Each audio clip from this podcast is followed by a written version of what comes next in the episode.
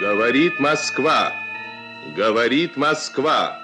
Работают все радиостанции Советского Союза.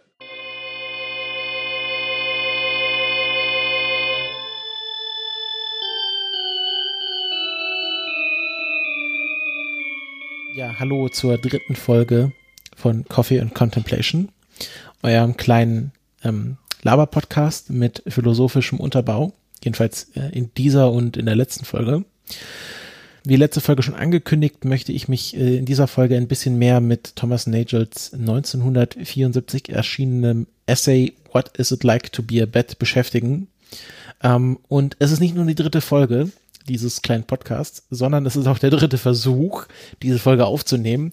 Ähm, ich wurde nicht durch äußere Einflüsse gestört, sondern durch ähm, ja meinen eigenen Mental State ganz passenderweise.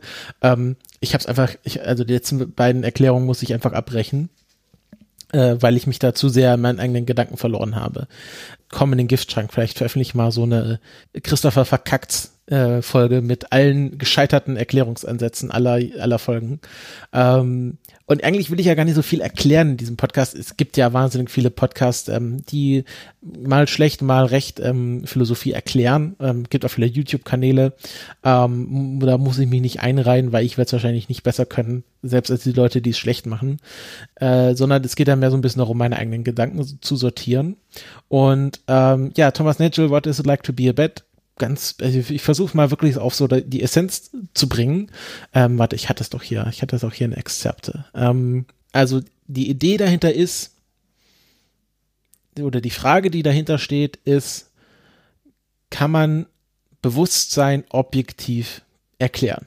Also können wir irgendwann mal, wenn uns die Werkzeuge dann dafür zur Verfügung stehen, irgendwann sagen, okay, weil Neuron A dreimal gefeuert hat in Sekunde B, ist dieser Gedanke entstanden. Also können wir irgendwann quasi so ein, mm, ja, ein, ein physikalisches, ein biologisches Modell des Bewusstseins komplett erklären, also quasi das kommt die komplette Gehirnaktivität irgendwie mappen und dann natürlich auch irgendwie daraus vielleicht künstliche äh, Intelligenz erschaffen. Also irgendwie quasi ein Gehirn einfach nachbauen, wenn wir wissen, wie es aufgebaut ist und äh, daraus dann halt unsere eigenen äh, äh, KIs erschaffen. Und Thomas Nature sagt halt, na ja, wir können das objektiv nicht beschreiben, weil unser Bewusstsein immer an ähm, Subjektivität gebunden ist. Ähm, und ähm, genau, unser, unser Bewusstsein, unsere eigene Erfahrung ist an ein Single Point of View geknüpft, also an, an quasi einen Blickrichtung, quasi die Erfahrung muss immer quasi von wo ausgehen. Das ist halt unser Bewusstsein und ähm, jede Erfahrung ist halt dadurch immer subjektiv und äh, die, die Erfahrung, aus der dann das Bewusstsein entsteht oder woraus sich das Bewusstsein speist, ähm, hat quasi immer etwas Persönliches, immer quasi ein, ein Funken von Subjektivität.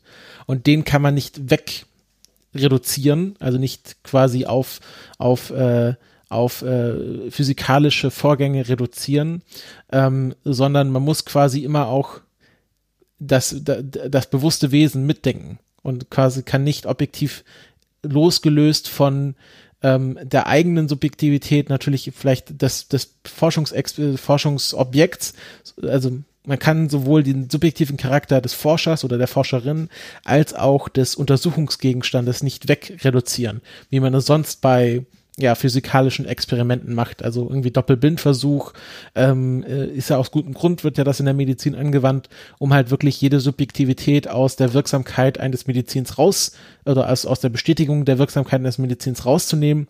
Und äh, das lässt sich laut Thomas Netschel beim Bewusstsein nicht machen, weil ähm, äh, Bewusstsein definiert wird durch die Subjektivität. Also er sagt halt, und da kommt auch der Titel her, What is it like to be a bat? Das definiert es, dass äh, quasi eine Fledermaus Bewusstsein hat. Dass es ein What is it like to be Zustand geben kann. Also der Zustand, etwas zu sein. Zum Beispiel irgendwie ganz offensichtlich, irgendwie, man, wir sind uns vielleicht, vielleicht alle einig, äh, dass ein Stein kein Bewusstsein hat. Beziehungsweise kein, kein, äh, also kein ausgeformtes Bewusstsein, kommen wir wieder zurück zur letzten Folge mit dem Protobewusstsein und dem Panpsychismus, aber quasi ein Bewusstsein auf, wie wir es uns bei Menschen vorstellen oder bei generell Lebewesen, hat der Stein nicht. Es gibt keinen What is it like to be a stone Zustand, also ein, das, das Steinsein kann man, ist quasi nicht, nicht greifbar Ähm, aber das Fledermaus-Sein ist da hingegen schon sehr greifbar, dass man halt sagt, na gut, man kann sich das quasi nicht im Detail vorstellen, aber man kann sich das Konzept vorstellen, dass es einen Zustand gibt, eine Fledermaus zu sein. Und dass es auch für die Fledermaus einen Zustand gibt, eine Fledermaus zu sein. Es geht hier nicht darum, dass man hier so ein bisschen Cosplay-mäßig Fledermaus spielt, ähm, Hallo Batman, sondern ähm, es geht hier wirklich darum, wie ist es für die Fledermaus, eine Fledermaus zu sein. Und dass es für die Fledermaus einen Zustand gibt, eine Fledermaus zu sein, ähm, dass es den überhaupt gibt, das konstituiert das Bewusstsein. Und ähm, äh, das kann man nicht auf physikalische Prozesse reduzieren, jedenfalls nach Thomas Nagel. So, ähm, jetzt bin ich auch ein bisschen mit meinem Latein am Ende. Es gibt natürlich auch Kritiker, äh, wie bei jeder guten Theorie. Äh, hier ist es ähm, Daniel C. Dennett, der halt, der halt sehr ähm, pointiert sagt, na, alles Interessante oder theoretisch Wichtige ähm, äh, des, des, des Fledermausbewusstseins ähm, kann durch äh, Beobachtung festgestellt werden. Also äh, was es ist, eine Fledermaus zu sein, dazu muss ich quasi nicht die Fledermaus sein, sondern ähm, das kann man auch durch Beobachtung feststellen. Ähm, Thomas Netschels Gegenargument war, naja, wir können Bewusstsein nicht ähm, erschöpfend durch Beobachtung von Dritten ähm, irgendwie analysieren. Also wir können das Bewusstsein nicht nur durch Verhalten ähm, untersuchen, weil dann könnte man natürlich auch sagen und äh, äh, irgendwie Automaten hätten Bewusstsein, weil sie verhalten sich, als hätten sie Bewusstsein, deswegen und dann kann, also es wäre äh, unlogisch zu sagen, naja, nur weil sich Automaten so verhalten, als hätten sie Bewusstsein, ähm, haben sie auch Bewusstsein. Ähm, das geht jetzt wieder so ein bisschen in Richtung von P-Zombies bei, ähm, glaub, äh, David Chalmer war es, das ist nochmal ganz andere Richtung, aber ich hoffe, die Idee ist klar, also ähm, es gibt die eine, quasi die eine Seite, wo Nagel steht und sagt, na ja, alles Bewusstsein ist halt immer subjektiv. Und dann gibt's halt äh, Dennett, der halt sagt, na ja, äh, man kann auch Bewusstsein durch äh, quasi äh, durch einen äußeren Stadtpunkt, der quasi nicht der Point-of-View-Charakter ist, erforschen. Und ähm, deswegen ist es nicht klar, dass äh, Bewusstsein immer subjektiv ist. Ähm, ich weiß nicht, was ich davon halten soll, ehrlich gesagt. Also ich finde schon, dass Nigel hier eine sehr gewagte Annahme trifft, äh, zu sagen, ähm, äh, dass wir da, das, also sagt halt, naja, ich, ich quasi um, dass dann quasi sein gesamtes Gedankengerüst Bestand hat, macht er am Anfang eine sehr große Annahme, indem er sagt, dass eine Fledermaus Bewusstsein hat. Das kann man natürlich, ist natürlich wahrscheinlich und so intuitiv würde man ihm da zustimmen und deswegen hat er wahrscheinlich auch weniger Widerspruch bekommen, als er bekommen hat. Ähm, aber er hat dafür keinen, also er macht da keine, keine logische Beweiskette dafür. Äh, er sagt auch selbst in dem Paper, es ist schwer zu beweisen, äh, aber er nimmt das jetzt einfach mal an. Und auf dieser Annahme fußt quasi sein ganzes Bild von dieser Fledermaus. Ähm, und äh, ich finde halt, äh, ja, also so, so eine große Annahme am Anfang zu, zu sagen, naja, wir gehen einfach mal davon aus, dass die Fledermaus Bewusstsein hat und wenn das stimmt, dann A, B, C, äh, da muss da muss man eben einfach nur dieses dieses Flederma Fledermausbewusstsein wegkicken, wo er mich jetzt oder wahrscheinlich habe ich ihn auch nicht 100% verstanden, aber ähm, wo ich mir jetzt halt frage, äh, naja, also was hindert mich daran, dann trotzdem die Fledermaus auf ihre physikalischen Prozesse zu reduzieren? Also warum warum äh, ist der Point-of-View-Charakter äh, des Bewusstseins, warum schließt er objektive physikalische Prozesse aus. Ähm, wo ich ganz intuitiv sagen würde, äh, ich fühle mich da beim reduktiven Materialismus doch eher aufgehoben, obwohl ich das am Anfang gar nicht so angenommen habe. Also ich war, hm, also ich fühle mich aktuell so ein bisschen wohler damit zu sagen, naja, ähm, im Grunde ist alles auf physikalische Prozesse auf irgendeine Form zurückzuführen. Wir verstehen sie noch nicht ganz. Und das ist ja auch im Grunde das, was ich in letzter Folge mit dem Panpsychismus äh, zeigen wollte, dass das jetzt natürlich alles noch esoterisch klingt, aber irgendwann, wenn wir dazu die physikalisch-wissenschaftlichen Werkzeuge haben, das doch dann bis ins letzte Quark hinein erklären können.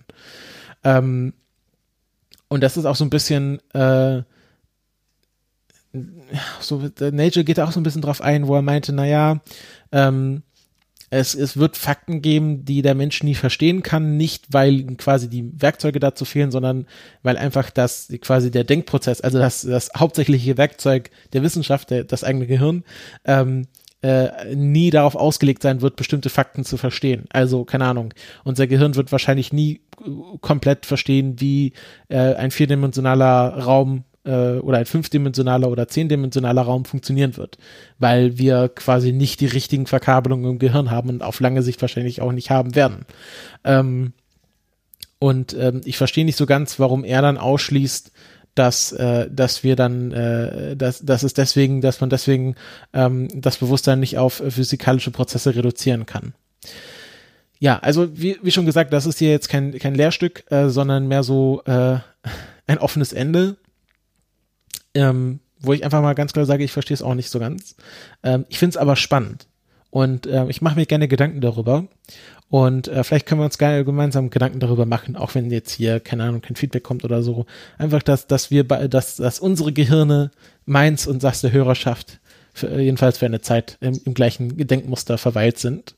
Ähm, ja, Thomas Netschel, spannender Typ. Ähm, und ich finde auch von der Idee her quasi dieses, diese Mental States zu sagen, Bewusstsein ist immer ein, was ist es zu sein? Oder es ist ein, ein quasi ein Zuseins- oder ein Daseinszustand.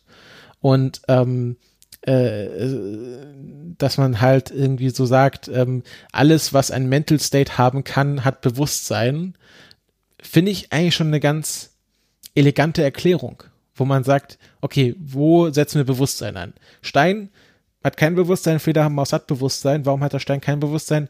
Naja, weil er keinen Daseinszustand haben kann. Also der Stein kann nicht den Daseinszustand haben, dass er irgendwie, er hat keine Intention, er hat kein Streben, er hat kein, keine Erfahrung, er hat keine subjektive Erfahrung. Der Stein macht keine Erfahrungen. Die Fledermaus macht Erfahrungen.